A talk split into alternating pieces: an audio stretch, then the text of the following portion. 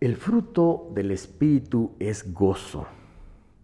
En griego es la palabra chará y se emplea unas 70 veces en el Nuevo Testamento y siempre significa un sentimiento de felicidad basado, escuche bien, basado en una relación con Dios.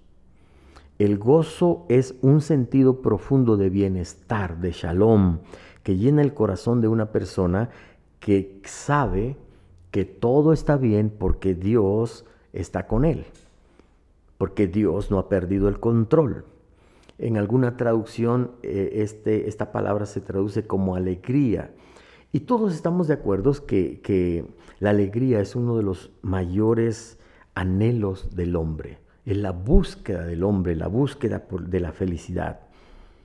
El ser humano fue creado para ser feliz. Adán y Eva en el Edén eran felices, vivían alegres, la tristeza era algo desconocido para ellos, pero pecaron, desobedecieron a Dios. Ellos fueron diseñados para ser felices, pero perdieron esa felicidad y con ella la alegría que por una sola causa, el pecado.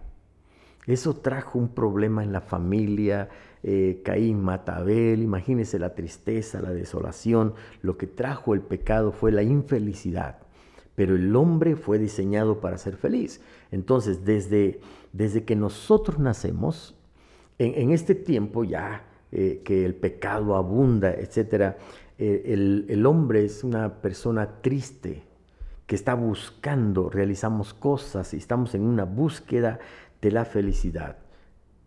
Nos casamos para ser felices, compramos una casa para ser felices, andamos comprando o teniendo eh, relaciones de amistades porque buscamos, buscamos la felicidad. El problema es que buscamos la felicidad en el camino incorrecto.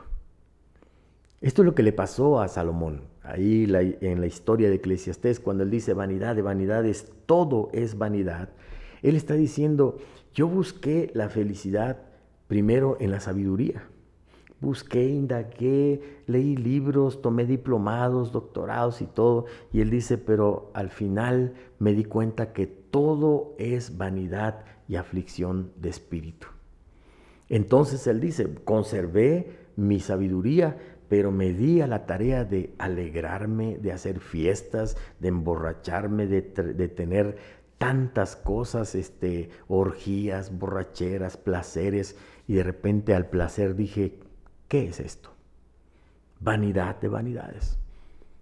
Y él sigue diciendo, ese hueco que yo tenía en mi corazón, esa insatisfacción, no la podía llenar con sabiduría, no la pude llenar con placeres, con fiestas, con pachangas, no pude.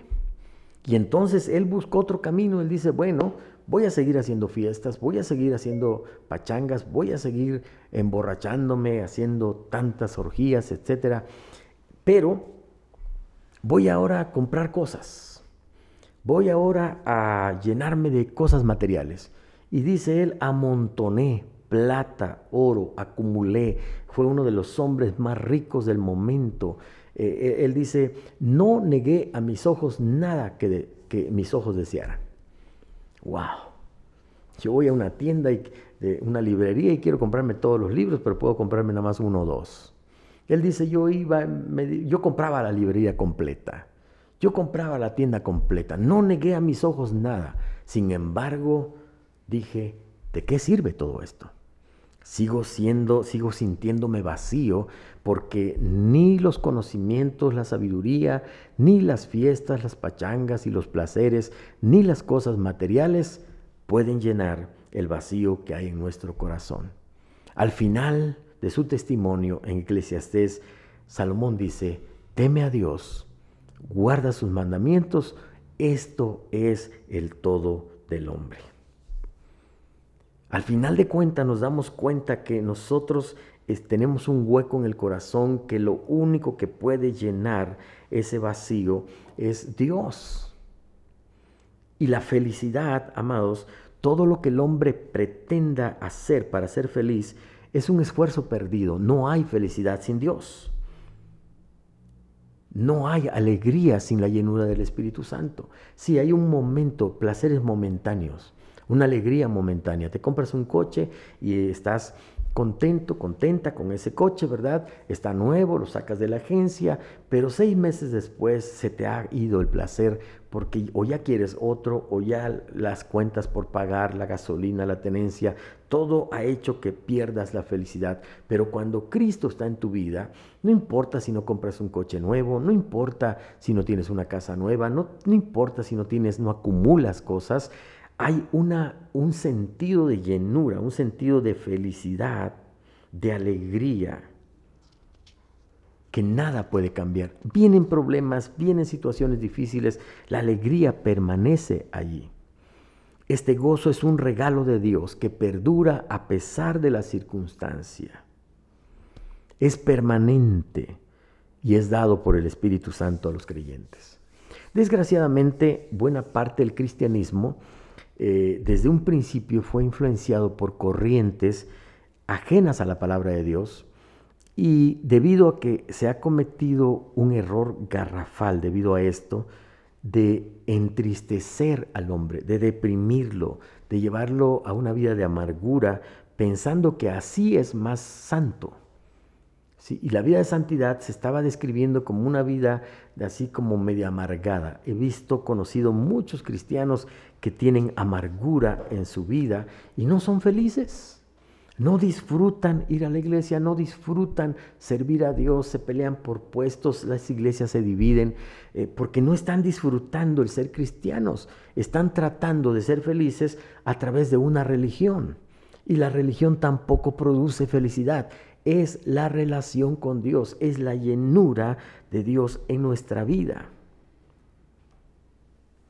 Porque es una contradicción un cristiano infeliz.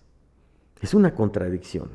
¿Sabes por qué? Porque dice Romanos 14, 17, porque el reino de Dios no es comida ni bebida, sino justicia, paz y gozo en el Espíritu Santo. Esto es el reino de Dios. Justicia, paz y gozo en el Espíritu Santo.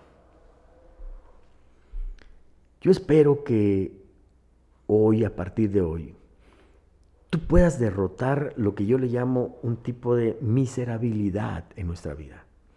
Que no disfrutamos el ser cristianos, no disfrutamos la vida, eh, eh, estamos cayendo en depresión y yo sé que hay depresiones motivadas por problemas neurológicos, etcétera, pero a veces es porque somos infelices nada más, porque estamos buscando la felicidad en la persona incorrecta, en el medio incorrecto, en el camino incorrecto. Y muchas veces, mis amados, somos una caricatura de hijos de Dios y nosotros somos hijos de Dios. Felices, alegres. Tu vida tiene que proyectar. Me acuerdo cuando alguien dirigía la alabanza y dice, ¿están contentos? Y luego decía, pues dígale a su cara, ¿verdad? Porque no parece.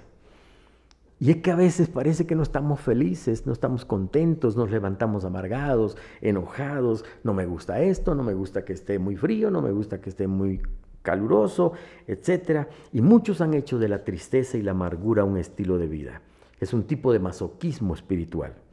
Y debemos saber que Satanás es el que trajo el sufrimiento al mundo, que Jesucristo vino a darnos vida y vida en abundancia. Dios quiere que tú vivas alegre. Es su deseo. No solamente es que seamos felices en el cielo, sino también en la tierra. Quiero darte algunos pasajes para que veas cómo es Dios.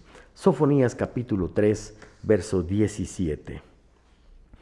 Pues el Señor tu Dios vive en medio de ti. Él es un poderoso Salvador. Se deleitará en ti con alegría. Con su amor calmará todos tus temores. Se gozará por ti con cantos de alegría. ¡Wow! Ese es nuestro Dios.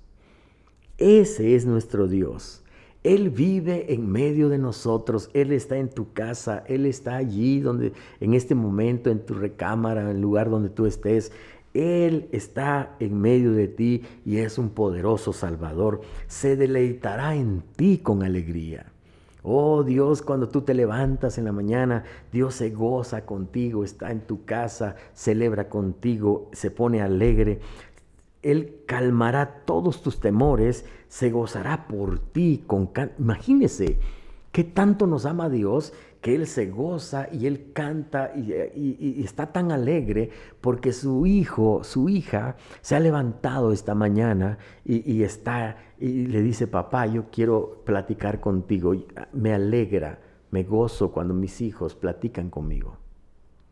Cuando quieren, cuando los invito a desayunar, dicen, sí, papá, vamos. O vamos a un viaje. E, es una alegría y Dios se alegra con nosotros. En la versión, en la nueva versión internacional, el verso 18 dice, yo te libraré de las tristezas que son para ti una carga deshonrosa. O sea, Dios nos está diciendo, me deleito en ti, pero también te voy a quitar esa tristeza, esa carga. Ah, y tú dices, pastor, es que usted no sabe mis problemas, tampoco tú conoces los míos. Tengo dificultades, tengo problemas, pero hay algo que el gozo de Dios permanece ahí en medio de los problemas, en medio de las pruebas. Mire cuando los, los sabios del oriente tuvieron un encuentro con Jesús, dice la Biblia que se regocijaron cuando tuvieron ese encuentro con Jesús, cuando vieron al niño, se regocijaron con muy grande gozo. Lo primero que Dios hace en nuestra vida, ese encuentro, esa relación con Jesús, es que trae gozo. Y por eso cuando llegamos a las celebraciones estamos cantando, levantamos las manos, unos brincan, etcétera, porque hay un gozo en medio de tanta circunstancia difícil, hay un gozo en nuestra vida. Jesucristo, cuando estuvo en esta tierra, era una persona alegre. Su primer milagro lo hace en las bodas de Caná. Él no permitió que faltara el vino. Él estaba en una fiesta. Y en Lucas capítulo 10, verso 21 dice la Biblia, lleno de alegría por el Espíritu Santo, dio saltos de júbilo. Se regocijó. Regocijarse significa dar saltos de júbilo. Alégrate en el Señor. Otra vez digo, alégrate, dice Pablo en Filipenses. Regocíjense en el Señor. Y Pablo está en la cárcel. Y Pablo está atado. Y Pablo está en el lugar más difícil de la cárcel.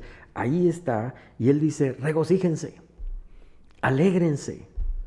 ¿Cómo es posible que Pablo estaba en la cárcel en Filipos y estaba en una situación complicada? Lo habían azotado y estaba encadenado con los pies en el cepo, en una posición incómoda donde, amados, él tenía, eh, en esas cárceles no habían baños, los presos hacían sus necesidades ahí donde estaban y Pablo y Silas están cantando a medianoche. No, no, no, no, no. Si estuviéramos ahí, hubiéramos sido azotados, si estuviéramos en las condiciones, estaríamos llorando, quejándonos. Pero Pablo tiene algo en su corazón que se la pasa cantando, alabando a Dios. Y es en ese momento, cuando él está cantando, cuando él está regocijándose en medio de su situación difícil, es en ese momento cuando las cadenas se rompen y las puertas de la prisión se abren. ¿Cuántas victorias tendríamos si nosotros nos pusiéramos a cantar en medio de nuestro dolor? ¿Cuántas victorias, cuántas cadenas serían desatadas?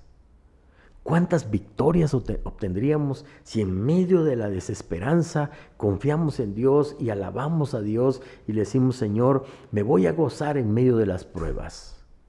Sé que voy a pasar por esto, sé que esto va a pasar y voy a seguir el ejemplo de Jesús y tú te regocijas en mí y yo sé que estás conmigo, que estás en medio de mi casa, en medio de esta situación. Padre, te alabo y nos gozamos en Dios. Ahora, esto es bien complicado, mis amados. No lo podemos lograr en nuestras propias fuerzas.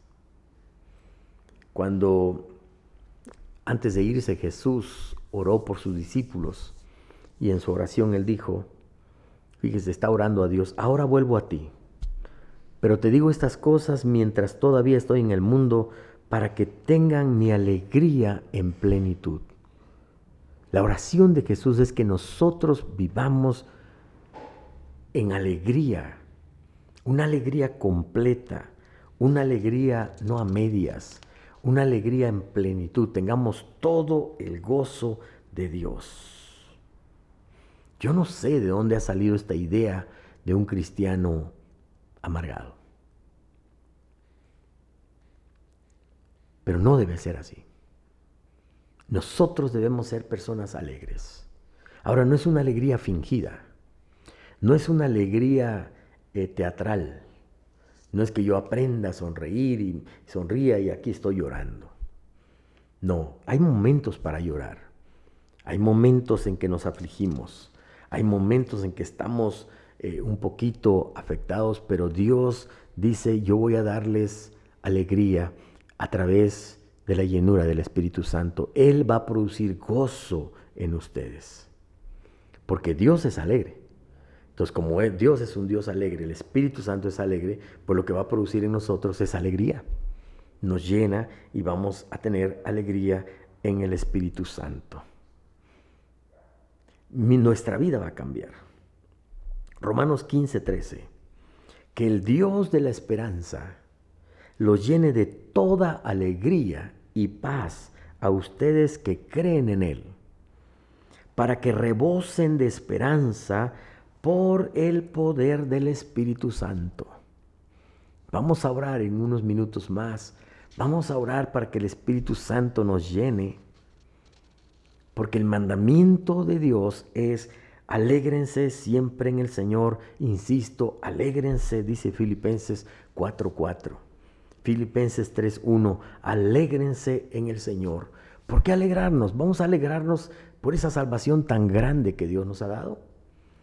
Vamos a alegrarnos, amados, por la sanidad que Dios nos ha dado. Muchos de nosotros estamos sanos. No es que comamos muy sano, no es que, es que nos ejercitamos, no es que yo tomo eh, cierto producto, no es que yo me baño con jabón, jabón Silhouette 40 y, y por eso estoy sano. No, no, no, no, no, mis amados. Estamos sanos porque el poder sanador de Dios lo ha hecho. Disfrutemos con gratitud de esta gran bendición de este día. Disfrutemos con gratitud a nuestra familia. Disfruta con gratitud tu trabajo. Gocémonos por la salvación. Gocémonos por la sanidad. Gocémonos por la vida. Alégrate. Disfruta. Dios te ha dado todo esto y a veces nos aferramos a esta tierra que no es lo mejor, eh, eh, es, es, algo precioso, pero está, eh, vivimos en un mundo roto. Lo mejor está por venir. El cielo es lo mejor de Dios para nosotros. Pero disfruta mientras Dios nos dé vida aquí, alégrate. Disfruta los recursos que Dios te da, disfruta la familia que Dios te da, disfruta la congregación donde Dios te ha puesto. Acuérdate, sin excesos, una vida disciplinada, ordenada, pero feliz. Y entonces vas a representar a Cristo. Vas a representar bien a Cristo.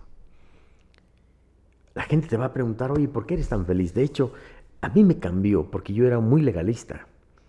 Y en una, un evento que hubo, y un amigo me llevó, me invitó a ese evento y era un compañero de trabajo que siempre andaba sonriendo, siempre feliz.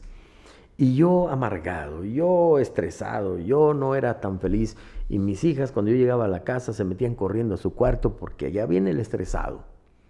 Y yo le pregunté a él, oye, ¿cómo le has hecho? ¿Cómo le has hecho para, para ser tan feliz, siempre andas riéndote, siempre alegre. Yo, yo decía, no, pues está, está actuando. Y él me contó su historia. Y entonces entendí, yo llegando a mi casa, hice una oración y le dije, Espíritu Santo, lléname. Porque yo he pretendido ser feliz haciendo ciertas cosas y la felicidad viene de la llenura del Espíritu Santo. Y cuando lloré, mi vida cristiana cambió. Soy feliz cuando las cosas van bien. Cuando las cosas van mal, a veces me preocupo y traigo mis cargas a Dios. Y entonces descanso, porque Dios toma todas mis preocupaciones. Ya sé que Dios va a orar. Ya sé que Dios va a cumplir su promesa. Y entonces el gozo viene. Hay momentos difíciles, amados, hay momentos en que no aguanto, hay momentos en que me desespero, pero entiendo otra vez la presencia de Dios y el Paracletos, ese consolador, está en mi vida para animarme, para decirme yo estaré contigo y entonces yo puedo vivir en gozo en medio de las circunstancias difíciles. Quiero terminar este tiempo, tenemos unos minutos.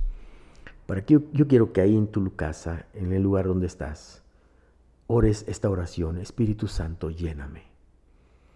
Espíritu Santo, gracias por hablarnos en esta semana. Ahora te pedimos, Espíritu Santo, que llenes nuestra vida. Llena nuestro corazón y produce en nosotros ese fruto de amor, gozo, paz, paciencia, bondad, benignidad, fe, mansedumbre y templanza.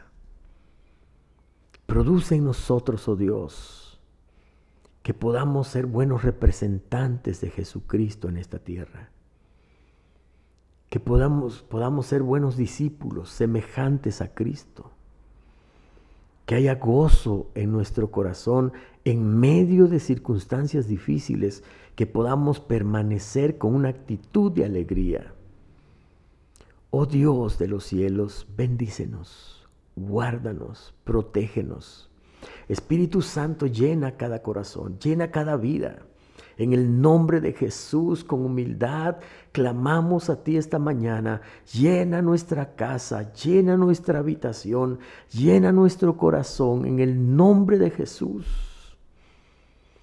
Y quita toda desesperanza, y quita todo mal humor, y quita todo espíritu de fracaso y trae un gozo permanente y trae una alegría permanente que va a estar ahí no importa los problemas, las circunstancias, la enfermedad, tu alegría, tu gozo va a permanecer en nuestra vida. Y muchos verán y nos preguntarán, ¿qué tienes? Que puedes permanecer alegre en medio de tantos problemas y vamos a poder decir es que hay alguien dentro de mí, el Espíritu Santo está en mi vida y Él me trae a un gozo y a una paz que sobrepasa todo entendimiento. Padre, satúranos con tu Santo Espíritu. Llénanos, santifícanos hoy. En el nombre de Jesús, que tengamos una semana, unos días, años, los que vengan, llenos de tu gozo, llenos de tu Espíritu Santo, llenos de poder y de victoria en Cristo Jesús. Con la autoridad que tú me das, yo te bendigo, yo bendigo a tu pueblo hoy. Bendigo esta familia devocional. Bendigo todo lo que tú hagas, tu entrada y tu salida. Bendigo este fin de semana, que te vaya bien, que el Señor se deleite en ti, en tu casa, con tus hijos, contigo, con tu familia. Que el Señor bendiga tu negocio, tu trabajo, tu oficio, tu profesión. Que Él guarde tu entrada y tu salida. Que el Señor te hable en estos días, te dé promesas y abunde en ti en el nombre de Cristo Jesús te bendigo. Amén, amén y amén.